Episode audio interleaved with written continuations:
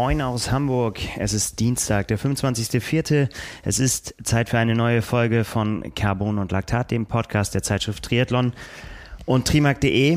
Und äh, es wird eine besondere Folge werden müssen, denn äh, gestern hat's geknallt in der Triathlon-Welt und äh, das müssen wir besprechen. Wir, äh, das ist mein Kollege, Kollege Lars Wichert. Hallo Lars. Moin Nils, so ist es. Der Knall ist immer noch zu spüren, zu hören, zu riechen. Ähm, eigentlich wollten wir hier was ganz anderes besprechen, aber äh, so wie du sagst, da sind oder ist ein Thema, das steht ganz anders im Raum. Genau. Jetzt habe ich vergessen, bei dem ganzen Schock mich vorzustellen. Mein Name ist Nils Fließert, ich bin Chefredakteur der Zeitschrift Triathlon. Und äh, ja, die Rede ist vom Dopingfall Colin Chartier.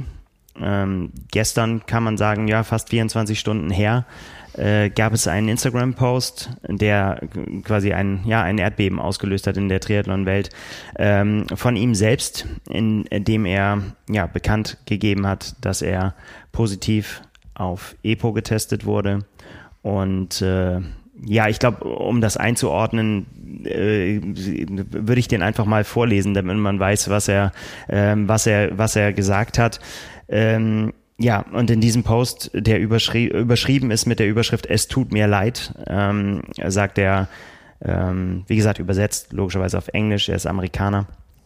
Ähm, es tut mir zutiefst leid und ich möchte mich bei meiner Familie, meinen Freunden, meinen Unterstützern und dem Sport im Allgemeinen entschuldigen. Ich wurde wegen einer positiven Dopingkontrolle außerhalb des Wettkampfs für drei Jahre gesperrt. Ich habe keine Pläne, professionell in den Triathlonsport zurückzukehren.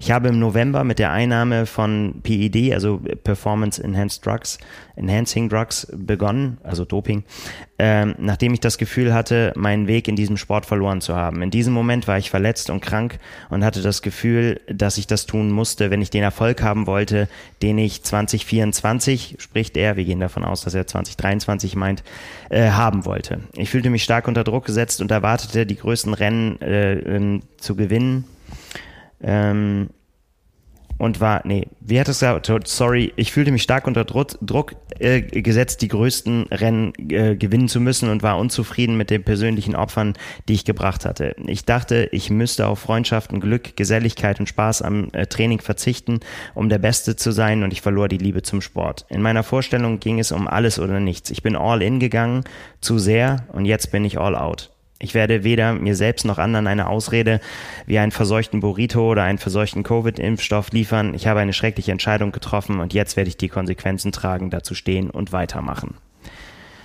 Das war der Post. Das war der Post und der Post, äh, wenn man den, also wir haben ihn hier in der Redaktion äh, auch direkt gesehen, mehrfach gelesen und ich finde, wenn man das erstmal so liest, dann wirft das extrem viele Fragen auf. Und wenn man sich ähm, ja gestern auch einfach oder auch noch heute die gesamten Reaktionen anguckt, dann ähm, geht es nicht nur uns so, dass da ganz viele Fragen aufploppen, sondern auch ja vielen Profi-Triathleten, die einfach mit im, im gesamten Renngeschehen sind, die gegen ähm, Wettkämpfe gelaufen äh, sind äh, und da ähm, ja, denke ich, gehen wir mal so ein bisschen durch, um zu gucken, was unsere Gedanken sind, wie wir das ja. einsortieren und, und was äh, die anderen Profis oder Trainer auch davon denken. Genau, also das wird eine, wird eine ziemlich heftige Aufgabe. Ich habe irgendwie heute Nacht kaum geschlafen, äh, weil ich mir sehr viel Gedanken darüber gemacht habe, habe äh, die ganze Zeit vor Instagram gehockt und gesehen, wie haben sich, und es haben sich sehr viele äh, Profis geäußert und wir versuchen das so ein bisschen einzuordnen. Vielleicht, um es vorweg einzuordnen, nochmal, wer ist Colin Chartier. Colin Chartier äh, ist, wie gesagt, Amerikaner, 29 Jahre alt und hat ja, in der letzten Saison hauptsächlich dadurch Aufsehen äh, erregt, dass er erst den Ironman Mont Tremblant und dann die PTO US Open gewonnen hat. In einem spektakulären Rennen, in dem er einfach mit seiner Laufstärke am Ende ähm, ja, den, den Sieg davongetragen hat. Ähm, pikanterweise zu einem Zeitpunkt, ähm, zu dem er sagt, er sei clean gewesen, habe nicht gedopt und äh, äh, wie er gesagt selber gesagt hat, hat er am äh, im November hätte er angefangen äh, eben Epo zu nehmen. Sehr kurz nach diesem Riesenerfolg. So, und das ist ja natürlich versucht, oder es, er hat sicher auch im How They Train Podcast äh, versucht da zu erklären oder hat seine Gründe gesagt. Ähm, und das finde ich ist auch schon so der erste Punkt, wenn man seine Gesamtentwicklung einfach anguckt, ähm, von wo er kam, wie er letztes Jahr dann aufgeschlagen ist. Natürlich kann jeder Athlet ähm, eine Leistungsentwicklung haben, das ist gar keine Frage.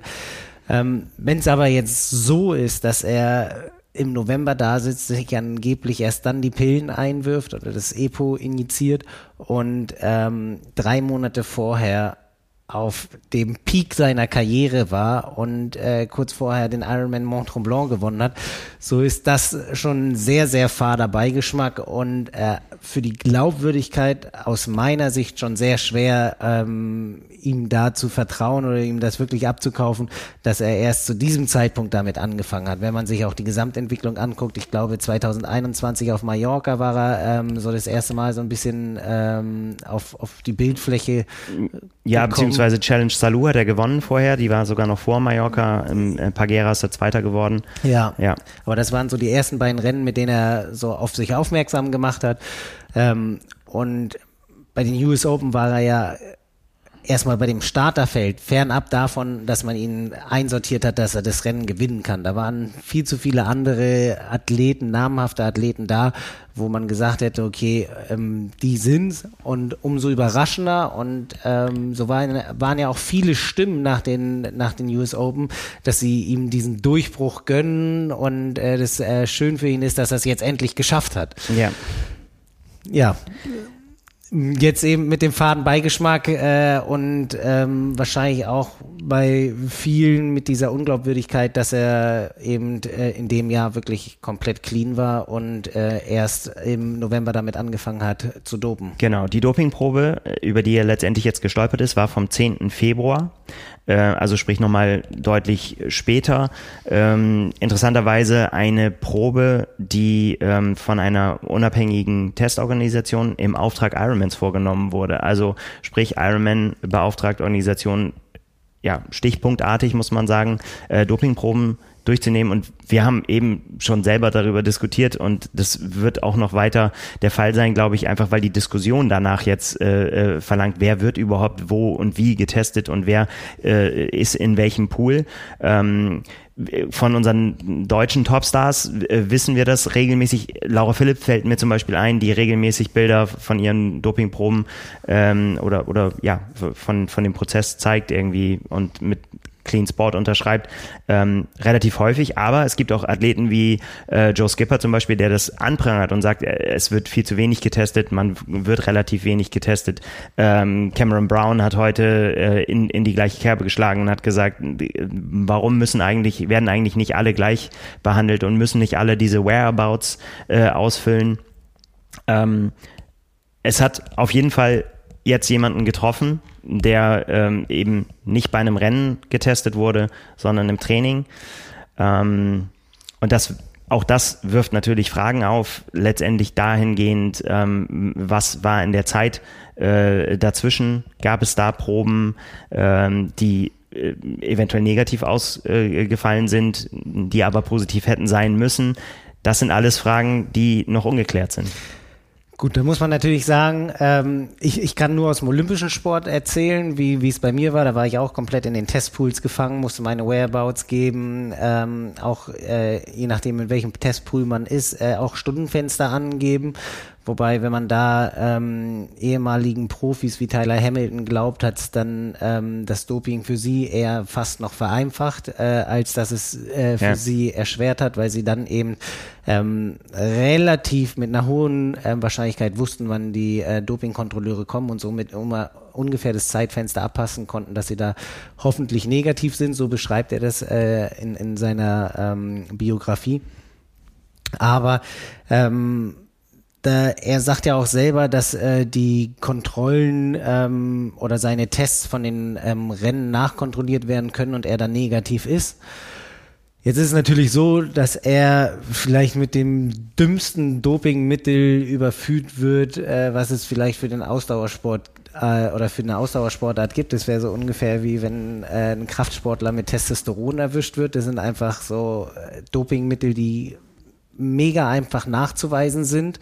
Ähm, Aber beim EPO muss man dazu sagen, ist es relativ schnell im Körper abgebaut und ähm, eben dann wiederum wie schwerer nachweisbar. Das bedeutet, dass er rein theoretisch im Aufbau zu den ähm, US Open zum Beispiel im Vorhinein definitiv hätte dopen können und hat dann einen negativen Test, wenn er oder da bin ich, würde ich mal fast davon ausgehen, dass die PTO die Sieger mindestens testet oder das Podium testet, das weiß ich nicht genau. Aber dadurch kann er sich da eventuell sicher sein, dass der Tester negativ ist. Hm. Aber das ist, ja, mit EPO zu dopen ist schon sehr naiv in der Hinsicht. Ja.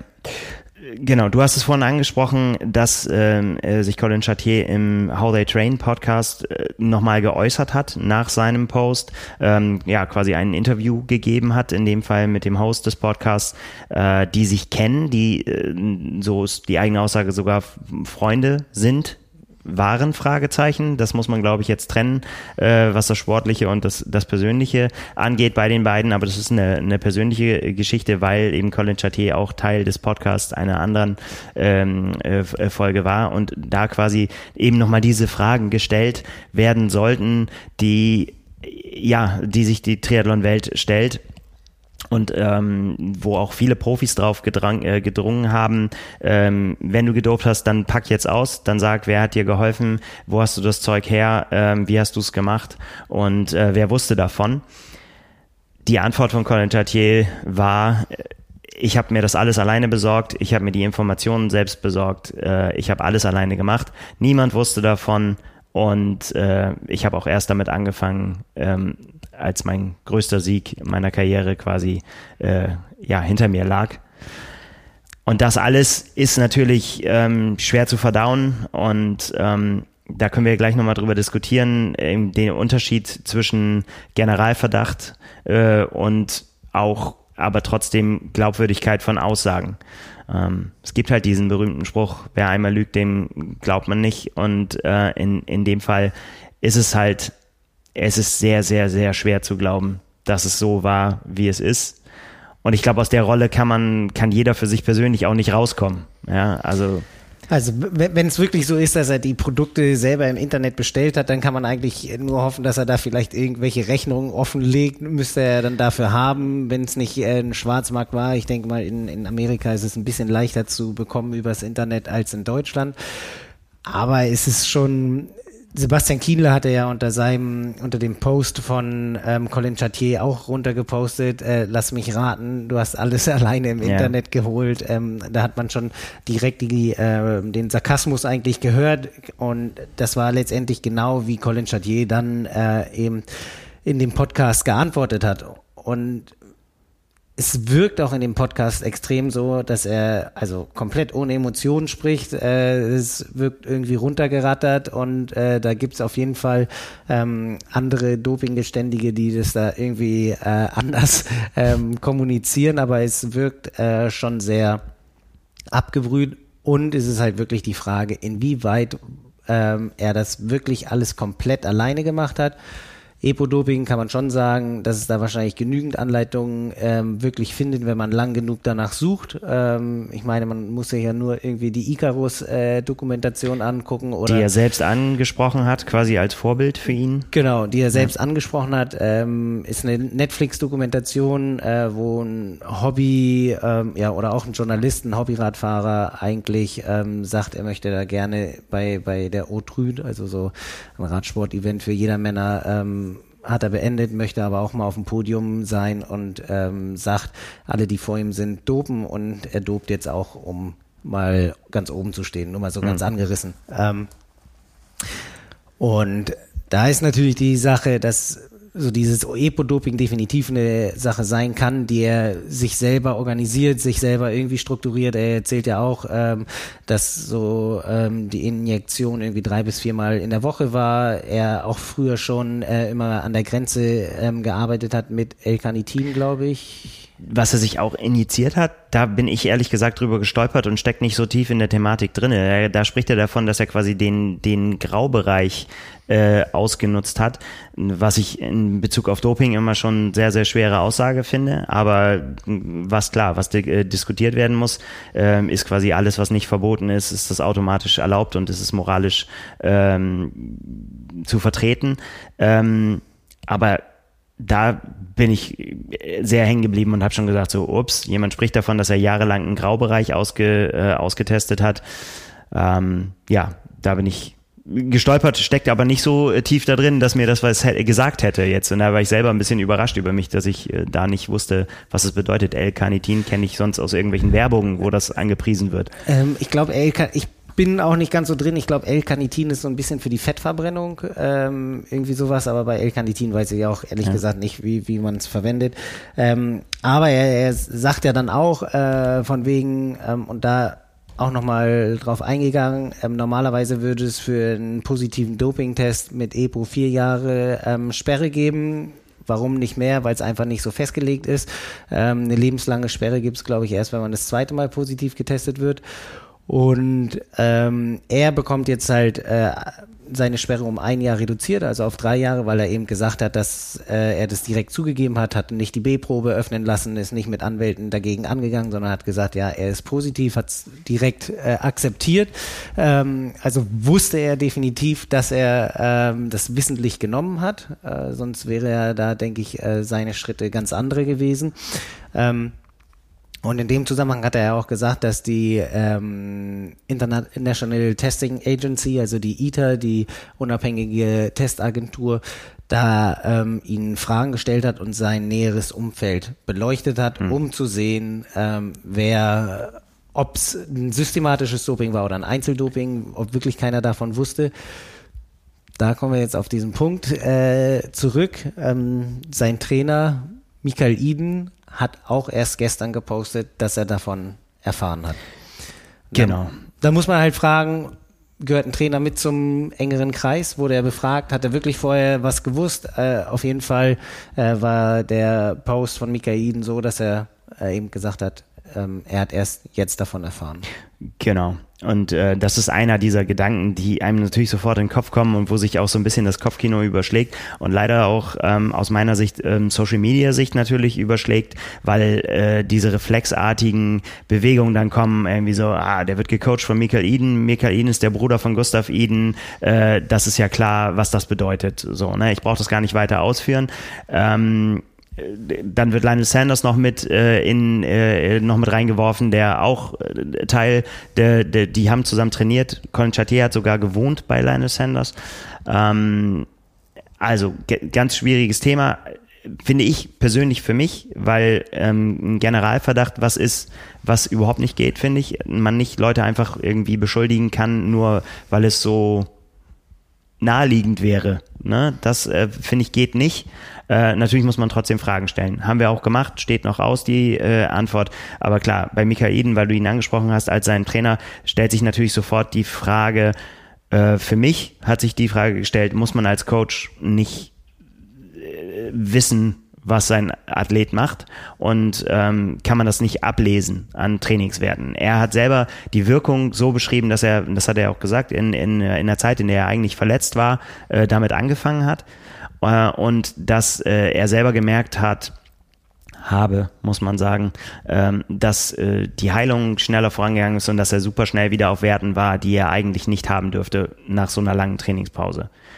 Mein laienhaftes Verständnis wäre, ein Coach, der sowas übermittelt bekommt, kann der nicht ablesen an solchen Werten. Äh, Moment mal, du bist genauso gut wie vorher. Wie kommt das? Ja, das ist jetzt äh, wirklich äh, so die Frage, die man sich stellen muss. Und es ist ja so, dass äh, Michael Eden ja eher Colin Chatier auf Remote trainiert hat. Also er sieht ja wirklich nur die Daten. Die Frage ist, welche ganzen Daten guckt er sich an? Wie war der Leistungsstand schon, bevor ja. er ähm, verletzt war? Das ist jetzt schon, finde ich, auch ein sehr, sehr, sehr schwieriges Thema und auch eine Absolut. Sache, ähm, die, wo, wo man eben auch nicht mit dem Finger auf Michael Eden zeigen darf und sagen muss, ey, du, du hättest es sehen müssen. Äh, ich habe vorhin zu dir gesagt, es ist manchmal so, wenn man ähm, psychisch Kranke vielleicht sieht, die einen auch nicht nicht psychisch krank vorkommen, aber im Hintergrund brodelt es extrem. Ja. Ähm, aber nichtsdestotrotz muss man halt einfach die Frage stellen, warum wenn es wirklich so war, dass äh, warum hat Michael Eden erst gestern davon erfahren, wenn sein näherer, äh, näheres Umfeld oder sein Trainingsumfeld beleuchtet wurde ähm, und, und befragt wurde? Das ist eine Frage. Dann hat äh, Colin Chartier selber gesagt, er habe mit Andrew Messick telefoniert und er habe ihn quasi um Rat gebeten, wie er sich damit verhalten soll, also dem Ironman-Chef. Ähm, der habe ihm dann geraten, quasi ein Mann zu sein und äh, jetzt nicht noch weitere Fehler zu machen, sondern dazu zu stehen das ist dann eben die Frage, wieso erfährt der Coach erst jetzt davon, wenn ein Athlet quasi ja seit ähm, Februar weiß, dass er positiv oder ja die Frage ist auch wann, also die Probe war vom 10. Februar. Seit wann weiß Colin Chartier davon?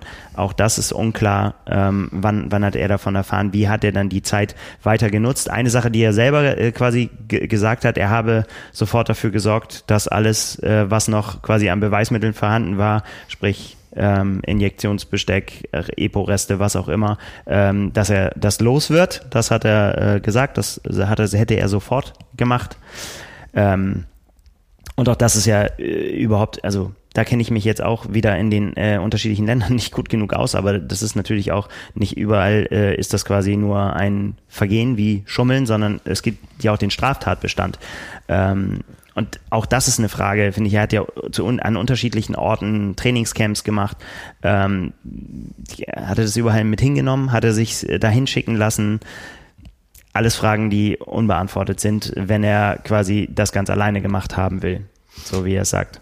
Richtig. Äh, nichtsdestotrotz ist es, glaube ich, so, dass man ähm, gerade bei dem Fall von Colin Chatier eventuell davon ausgehen kann oder es auf jeden Fall die Möglichkeit gibt, dass es wirklich eine Einzeltatbestand ist, dass er sich das wirklich komplett alleine gemacht hat. Ähm, wenn wir jetzt mal so ein bisschen zurückgehen und auf den Radsport gucken oder eventuell auch aufs russische Doping, das wäre Staatsdoping oder Teamdoping, da ist es so, dass natürlich ähm, ganz andere Strukturen vorhanden sind. Also da gibt's dann Teamärzte, die dafür zuständig sind und, und äh, das ganze Team abchecken und dann natürlich auch von den Managern oder so ein Ziel ist, dass das gesamte Team stark ist oder das gesamte Land stark ist. Ähm, das wiederum ist bei Colin Chartier ja so ein bisschen anders äh, oder bei den meisten äh, Mittel- und Landstrecken-Triathleten. Äh, ähm, man gehört keinem richtigen Verband an, man ist für sich selber zuständig, ähm, nur die wenigsten haben ein Team, ähm, trainieren aber auch eher individuell anstatt an, an einem Standort. Deshalb ist das eventuell schon so eine Sache, wo man sagen könnte, ja, vielleicht das einzig Glaubwürdige, dass es hier wirklich äh, kein, kein systematisches Doping betrieben wurde. Ja, das ist natürlich die große Frage. Da, da können wir gleich gerne nochmal drüber äh, sprechen, auch in, inwiefern ja der Triathlon ja da vielleicht eine Sonderstellung ausnimmt oder auch eben nicht. Ähm, ob das Stichwort Spitze des Eisbergs. Ähm, lass uns da gleich ruhig nochmal drauf zurückgehen. Was ich gerne vorher nochmal mit dir besprechen würde, wäre ähm, diese Widersprüchlichkeiten, die sich dann doch irgendwie in seinen Statements auch wiederfinden, äh, ist für mich der eine Punkt ist, dass er sagt, ähm, das hat er dann nach dem Podcast gesagt, ähm, er hätte für sich das Gefühl gehabt, äh, dass er dopen müsste, um seine Ziele zu erreichen, weil er davon ausgegangen ist, dass die, äh, dass die anderen es auch machen, dass die, dass es Menschen gibt, gegen die er antritt, die das machen. Und er, er, er sei quasi ja in, in einer auswegslosen Situation, so ne, sein, seine seine Aussagen, die, er, er müsse das machen. Gleichzeitig sagt er aber, ähm, er will weder die Norweger, das norwegische System, nachdem er dann ja quasi trainiert hat, ähm, dafür verantwortlich machen und er gehe davon aus, dass äh, auch ja Gustav Iden und Christian Blumenfeld und interessanterweise wirft er auch noch Jan Frodeno mit in den Raum, also quasi die Weltspitze wahrscheinlich, die ihm in den Kopf gekommen ist, nicht dopen würden. Ähm, dann finde ich so, ja, was denn nun? Also entweder hat man das Gefühl, man muss dopen, weil es alle machen, so wie das ja auch im Radsport immer gesagt wurde. Das ganze Team hat gedopt, man wusste, alle anderen machen das auch. Äh, ist quasi ein Kampf mit gleichen Mitteln. Ist es das jetzt oder ist die Weltspitze, äh, nimmt er sie davon aus? ist für mich ein ganz starker Widerspruch. Extrem, weil er ja auch selber sagt, er ist vor oder keine Information darüber, dass überhaupt irgendein Profi gedopt sei oder hat nichts davon genau. mitbekommen. Keine, keine Beweise. Ka keine ja. Beweise, so muss man sich da schon diesen Widerspruch stellen. Und wenn man sich überlegt, dass er im November irgendwie zu Hause wirklich da sitzt in einem ganz tiefen Loch ist und aber drei Wochen, äh, drei Monate vorher im September äh, die US Open gewonnen hat, wo vielleicht diese drei Athleten nicht am Start waren, aber dennoch Magnus Dietleff, äh, Sam Long, Florian Angert, Sam Laidlow, Sam Laidlow, Christian Hogenau, genau, also Aaron Roy, Mika Not, Daniel Beckegaard, Jason West, also, ne? also es, es ist, Sebastian Kienle. Genau, es ist jetzt nicht so, dass da keine Weltelite am Start war. Ja. Also und, und er ist derjenige, der, so wie er es sagt, dort ohne Juice, also komplett clean gewonnen hat. Da muss man sich schon fragen, was ist in diesen drei Monaten so krasses passiert, dass er an dem Tag bei sich zu Hause sitzt und denkt, ich kann nicht mehr auf meinen alten Leistungsstand kommen, ohne dass ich dope. Ja. Und das ist ähm, natürlich, glaube ich, ist es so, ähm, äh, auf Hawaii hatte er schon einen schlechten Tag. Er hat da nicht so performt, wie ja. er performen wollte. Sagt auch selber, dass das eine ziemliche Niederlage war, an der er zu knabbern hatte. Ähm, dennoch ist es, glaube ich, so, dass ja, wenn man dann da sitzt, also es muss eine extreme Abwärtsspirale gewesen sein, dass er dann direkt so zugreift. Und da wäre es für mich allerhöchstens so, dass es wie bei so eben psychisch Kranken ist, dass ähm, wenn dort Selbstmordgedanken sind oder so, handeln sie ja häufig, oder bei Depressiven ist es ja häufig so, dass die, ähm, die ähm, den Suizid eben ausführen, ohne dass sie selber in dem Sinne darüber ja handeln können, weil sie eben so eine Krankheit besitzen, dass sie nicht mehr dahin gehen können. Und das ja. wäre die einzige Erklärung, dass er so weit weg war, dass er sagte, das ist mein letzter Ausweg, ich muss dopen. Genau, das, das wäre äh, eine, eine Erklärung, die, die sich mir äh, aber dann auch wieder nicht erschließt, wenn er zu dem zum gleichen Zeitpunkt sagt er ja, dass er mit Lionel Sanders trainiert hat und dass das sehr glückliche Momente für ihn gewesen seien und so weiter. Das passt aus meiner Sicht alles nicht zusammen. Und ähm, auf der auf der anderen Seite und auch eben das, was was er selbst sagt, dass er diesen Graubereich ausgetestet hat. Ja, das das ist das ist so. Es fällt einem doch nicht, wie du gerade gesagt hast, nicht von einem Tag auf den anderen ein, dass, dass man sagt irgendwie so, oh, jetzt schaffe ich es nicht mehr. Das, was ich vor kurzem noch geschafft habe, ob die Norweger und Jan Frodeno dabei wären, hin oder her. Ne, das, das spielt in dem Fall, kann das ja nicht diese Rolle äh, für ihn gespielt haben. Und ähm, gleichzeitig sagt er aber auch, dass er, dass er quasi seitdem er äh, zwölf Jahre alt ist, ich weiß nicht, auf was er anspricht, aber äh, diesen Druck oder diese Erleichterung, die er jetzt spürt, dass er die sein ganzes Leben lang nicht gekannt hätte.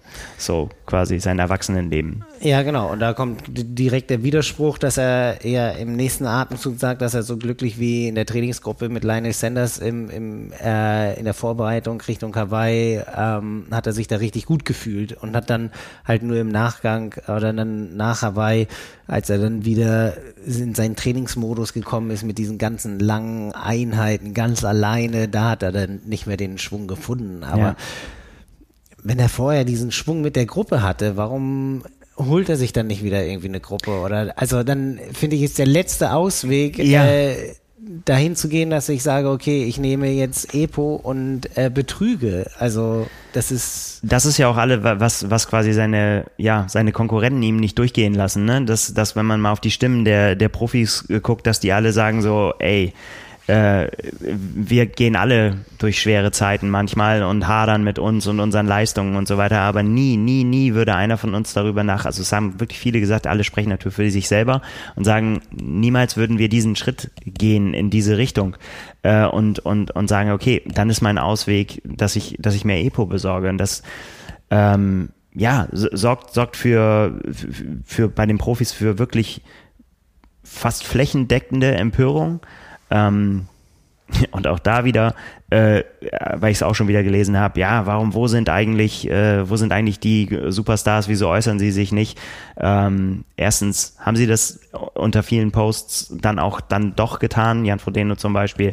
Ähm, auf der anderen Seite ist aber auch wirklich niemand verpflichtet, sich auf Social Media Kanälen zu, zu Dingen zu äußern.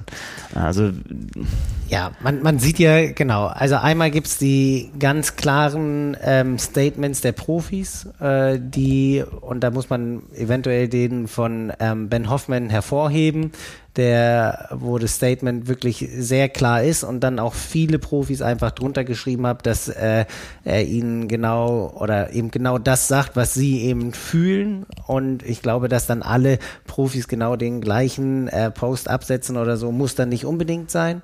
Und es ist natürlich die Frage, ob man sich dann eben, wenn man da auch noch durch die ganzen Kommentarspalten runtergeht, es sind halt nicht nur qualifizierte Kommentare, ob man da dann eventuell in irgendwelche äh, Keyboard Warrior mit einsteigt und, und da eben irgendein Troll aufsitzt oder ja. so. Also da gibt's auch schon wieder genügend. Genau. Interessant ist trotzdem bei dem einen oder anderen, Ben Hoffmann hast du angesprochen, ähm, sein Tenor war ja so, ähm, bitte jetzt nicht zur Tagesordnung übergehen, so, ne? Und nicht, nicht jetzt sagen irgendwie so, äh, ja, ähm, war ein Fehler und äh, ja, kann man nichts machen, so, ne? sondern er, er dringt halt auch sehr darauf, gib zu, wer dir geholfen hat und so weiter und so fort.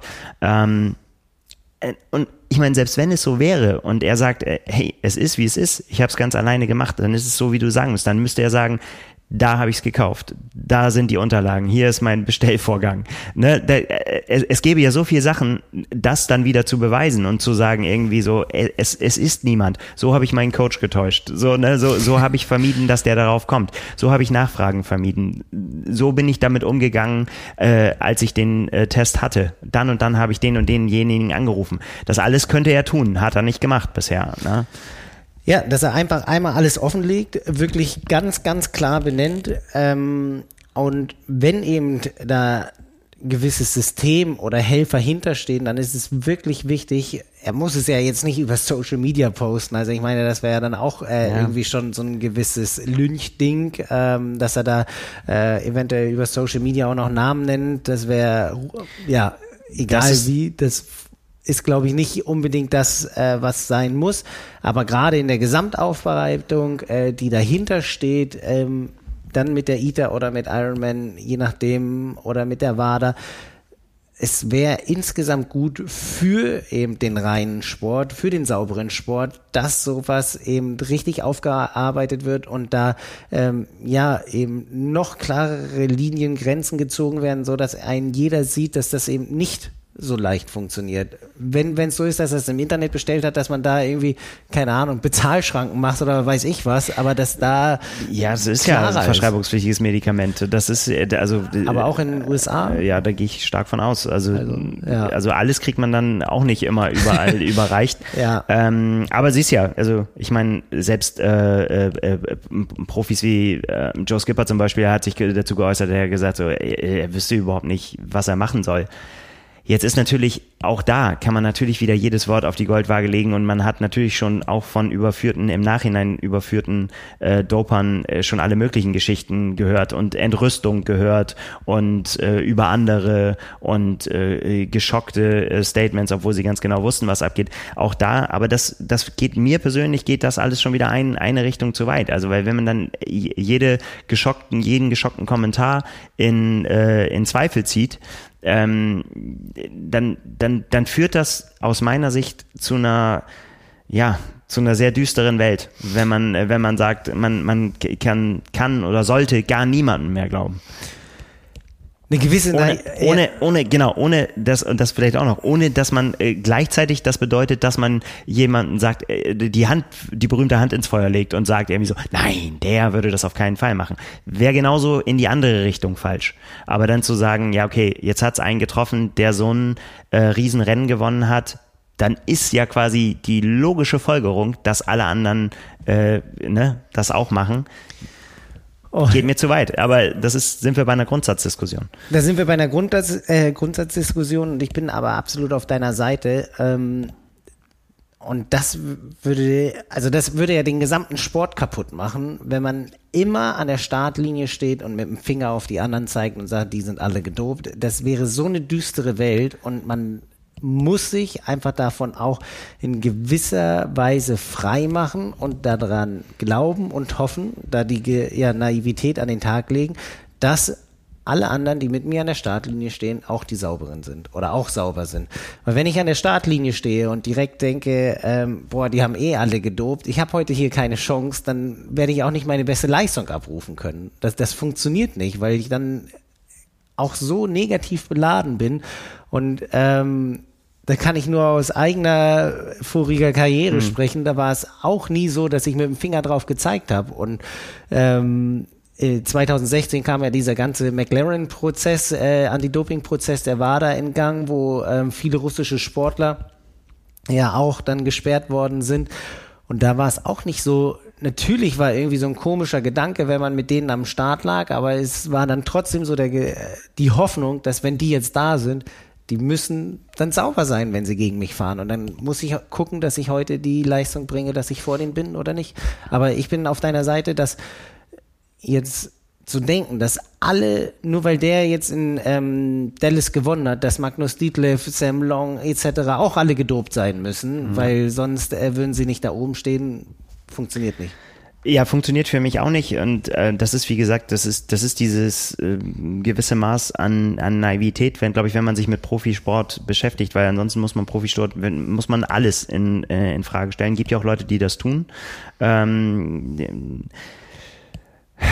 und natürlich sind wir als Journalisten auch verpflichtet, drauf zu gucken und ähm, Dinge, Dinge nicht, also nicht alles blind zu glauben. Und das machen wir ja auch nicht. Und das ist tatsächlich auch dieses, ähm, wie gesagt, dafür, ich habe mich in meiner früheren Leben habe ich mich viel mit Radsport beschäftigt und äh, da auch zu, zu viele Leute erlebt, die, die gesagt haben, nein, wir doch nicht. Ähm, aber trotzdem macht es äh, oder ist es gefährlich, einen Generalverdacht auszuschreiben äh, und auszusprechen. Und ähm, was mich allerdings ähm, dann, dann doch, na, was heißt skeptisch gemacht hat oder, oder sagen wir, was mich sehr nachdenklich macht, sind so Aussagen, ähm, wie zum Beispiel Patrick Nielsen sie getroffen hat, der, der, der von, von viel zu vielen Gerüchten über verschleierte Tests spricht. Ähm, Cameron Brown, den ich schon vorhin angesprochen habe, der, der, der sagt, ähm, er geht davon aus, dass es einer von vielen ist. Ähm, Josh Amberger, der äh, direkt betroffen war, äh, der nämlich ähm, von Colin Chartier beim, beim Ironman Mont Tremblant geschlagen wurde, ähm, der sich so geäußert hat, äh, dahingehend, dass er gesagt hat, als er äh, nach, nach über sieben Stunden an der, an der Spitze, als er überholt wurde, äh, hat sich angefühlt, als wenn Colin Chartier in einem Sprintrennen unterwegs ist und er der Einzige ist, der den Ironman macht und dass er sich damals auf die Zunge gebissen habe. Ähm, da können wir nicht äh, dahinter gucken, aber äh, es, es gibt ja schon so, so äh, Aussagen, ja, Cody Beals ist einer, der auch beteiligt war, in, der auch auf dem Podium war äh, in Mont Tremblant, Joe Skipper, Cameron Brown, ich gesagt, die schon davon offensiv davon sprechen, dass sie davon ausgehen, dass es die Spitze des Eisbergs ist wenn es die Spitze des Eisbergs ist und man sich eben die Vielzahl der Kommentare von den hauptsächlich männlichen Profis äh, anguckt und durchliest, dann muss man sich ja fragen, wer hängt alles unten dran, wem kann man vertrauen? Ja, wer ähm, ist der Eisberg? Wer, quasi. Genau, wer hängt alles an dem Eisberg dran? Weil wenn man sich das erstmal so anguckt, dann ist der Eisberg eben mindestens die PTO-Tour oder die PTO-Athleten, weil sich eigentlich fast alle ähm, irgendwie mindestens mit einem Kommentar unter dem Post ähm, eben äh, zu Wort gemeldet haben. Und ich würde eben genauso wie du nicht meine Hand ins Feuer legen, dass alle sauber sind. Ja. Dennoch ähm, hoffe ich das einfach, dass diejenigen, die vorne mitspielen, soweit äh, da ja sauber sind und und mit fairen Mitteln unterwegs sind. Und ich bin auch ähm, jeder, der irgendwie Sport macht, sieht ja, was für eine Entwicklung der eigene Körper machen kann. Also ohne irgendwie zu dopen, sieht man ja, man fängt mit dem Sport an, was für eine Leistungsentwicklung da ist.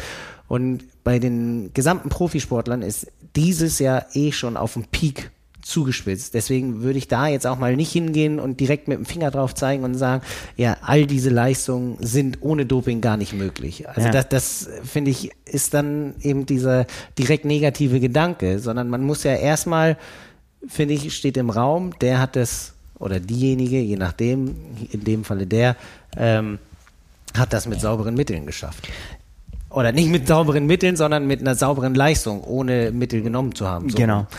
Ja, das ist genauso wie du sagst. Also das geht mir dann auch häufig, äh, ist es tatsächlich dann auch so, es, jede Spitzenleistung, die irgendwo erbracht wird, wird, direkt ist, wird direkt hinterfragt, was auch okay ist. Man kann ja Sachen hinterfragen. Dann muss man aber auch wirklich darauf gucken, ähm, wie war die Entwicklung, wie du gerade gesagt hast. Ne? Gibt es gibt es quasi eine Entwicklung dahin oder kam das aus dem berühmten Nichts? Oder ist es gibt es ist gibt eben doch eine Entwicklung hin zu äh, zu Leistungen, die das erklärt oder auch äh, ganz stumpf Streckenlängen äh, ist ja auch öfter ist immer wieder ein Thema, ne? dass dann äh, das sofort geguckt wird, ja, äh, zu Recht auch. Manchmal war eine Strecke ja auch wirklich zu kurz. Und das erklärt dann auch ja dann tatsächlich äh, eine bestimmte Laufleistung zum Beispiel. Genau, ja. da, da auf jeden Fall, da muss man hingucken. Und auch äh, wenn es auf einmal so Leistungen sind, die aus dem Nichts kommen oder so outstanding sind, ähm, wo auch noch andere Top-Athleten da waren, aber dann irgendwie wirklich so eine Lücke ist, dann ist es schon so, dass da definitiv hinterfragt werden muss und auch der Punkt sein muss, wie kann sowas möglich sein, dass ein Athlet oder eine Athletin auf einmal so überlegen ist und keiner die Chance hat, daran zu kommen. Ja.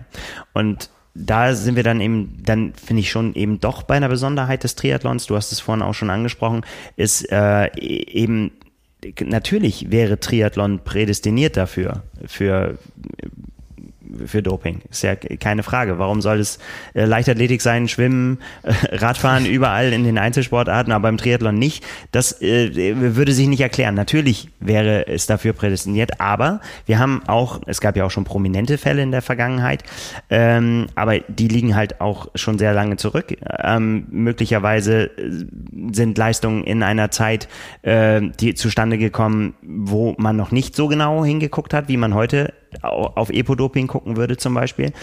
Ähm, aber es gibt eben dann schon einen Unterschied zwischen Einzelsportlern, die Geld gerade mal so viel zusammenkratzen können, äh, dass sie, wenn sie ihren Lebensunterhalt davon äh, bestreiten können, dass das dann, dass sie dann schon gut unterwegs sind äh, und Teamstrukturen, Verbandsstrukturen, die ja schon aufgedeckt wurden, wo halt viel Geld dahinter steht und wo, wo Ärztesysteme dahinter stehen und so weiter.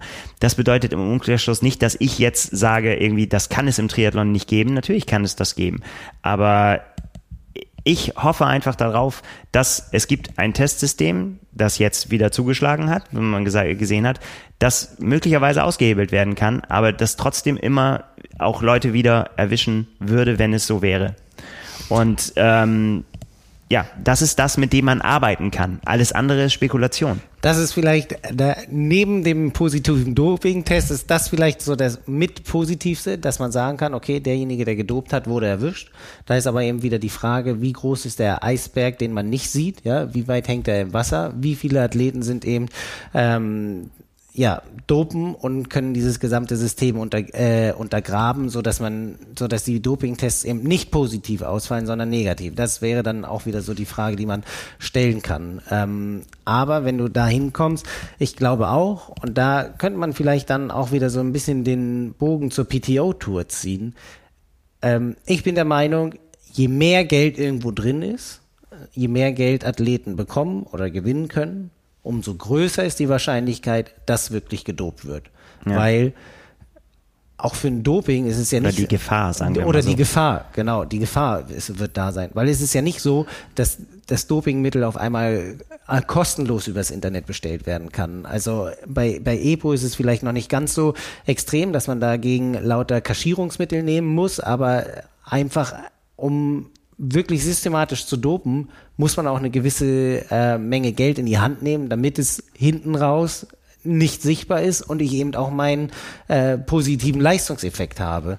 Und ähm, wenn eben viel Geld da ist, kann ich natürlich auch einen Ticken mehr Geld äh, in, in meinem Feintuning äh, investieren, um dann eben, wie äh, im Fall von Colin Chartier, 100.000 Dollar abzugreifen. Ja das ist in der Tat genau die Frage, die ich mir sofort auch gestellt habe, ist dann eben, es, es wird ja gerade ähm, massiv darauf hingearbeitet von der PTO, dass mehr Geld in den Sport kommt, dass mehr Geld ausgeschüttet wird und so weiter.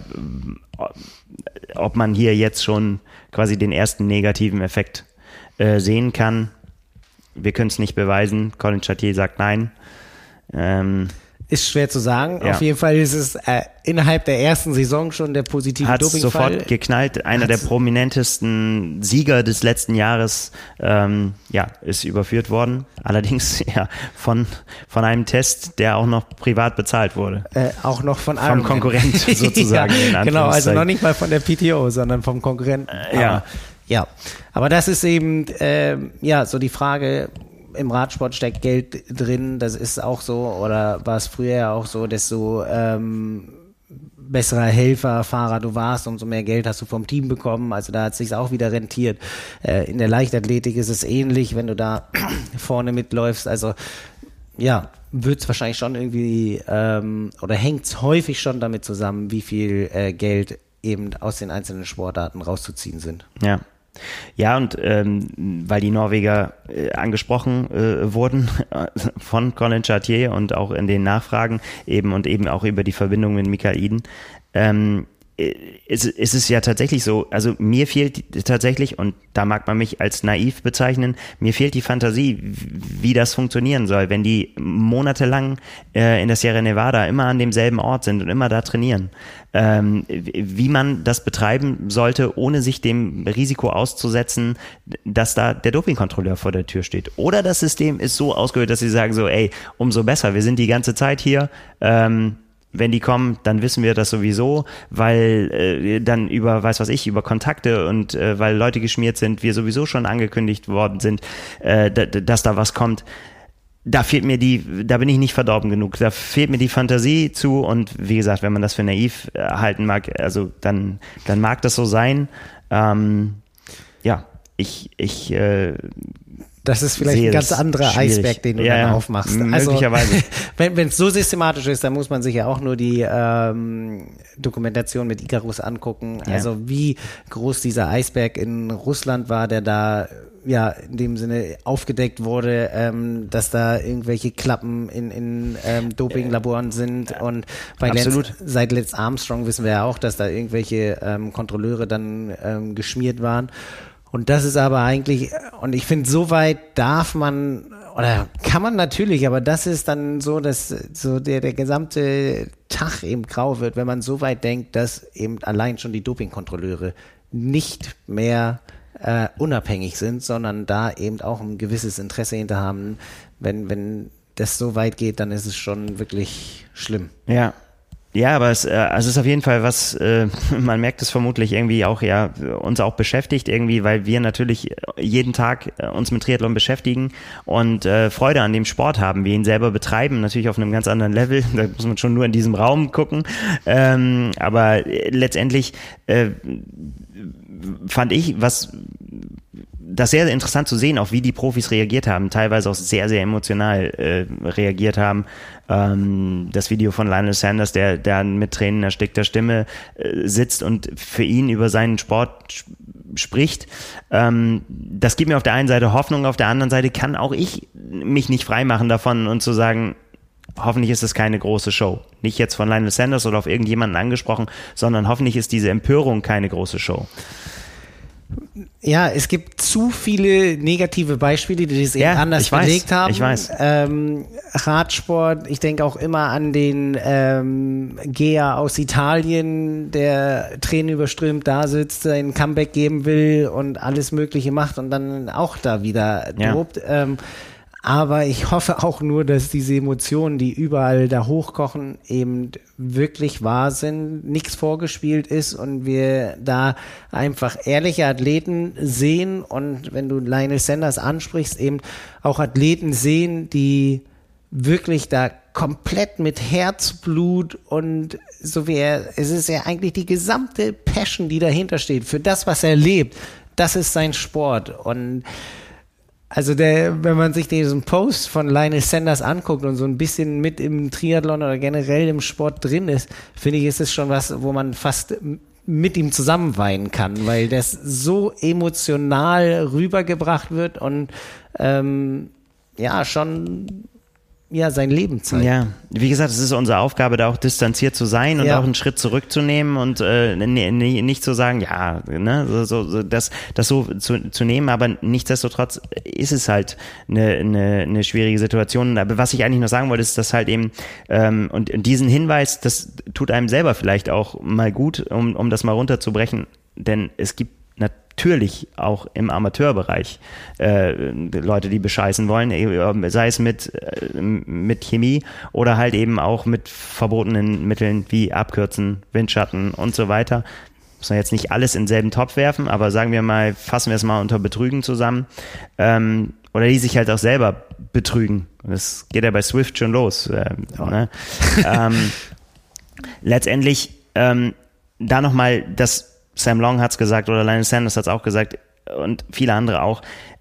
Es geht nicht ums Gewinnen, sondern es geht darum, dass du das Beste aus dir rausholst. Und Colin Chartier hat halt alles in Frage gestellt, weil er seine Siege in Gefahr sah. Und er so weit gegangen ist, dass er gesagt hat, ich hatte nichts zu verlieren, wo ich echt geschluckt habe, gesagt, doch, dein Leben wenn du anfängst mit Epo zu dopen und angeblich ja auch noch selbst und äh, danach gegoogelt, wie man es machen soll. Ähm, abgesehen davon, dass man das zu verlieren hat, äh, sein physisches Leben, aber auch sein ganzes komplettes Dasein als Mensch.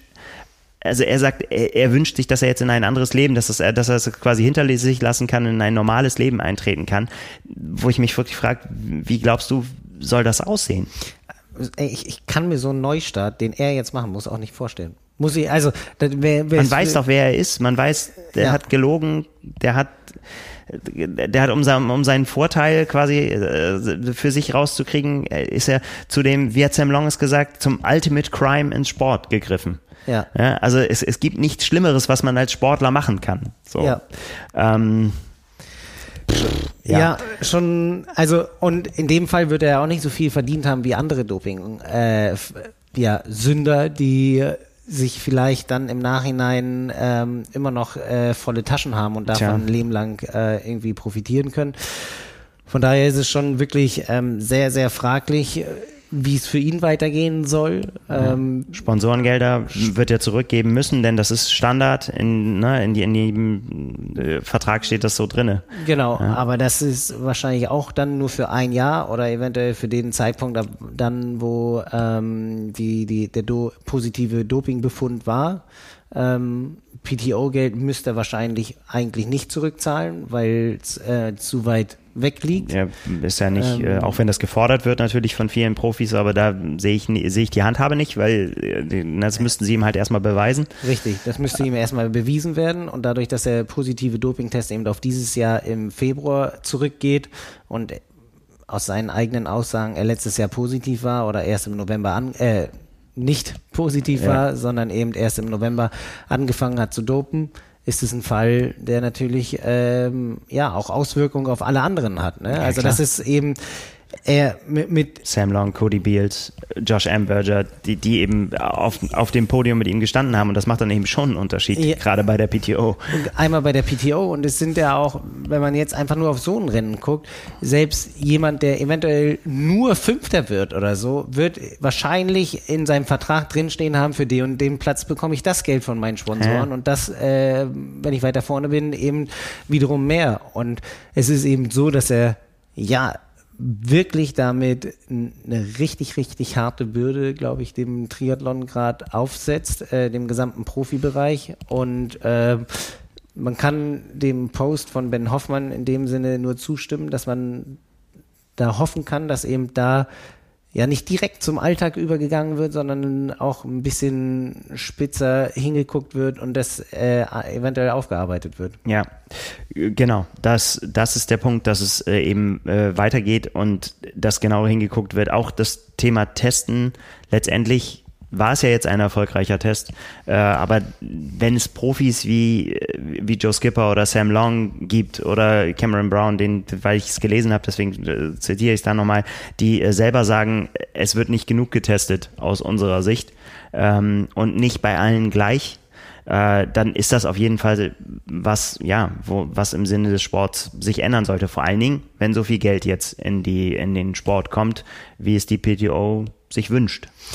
Ja, das ist halt immer die, die andere Seite der Medaille. Das Schwierige ist halt, äh, es wird immer gefordert, dass mehr Tests da sind. So ein Test kostet auch Geld. Ähm, also muss da auf jeden Fall in, in, ähm, in die Richtung auch Geld in die Hand genommen werden.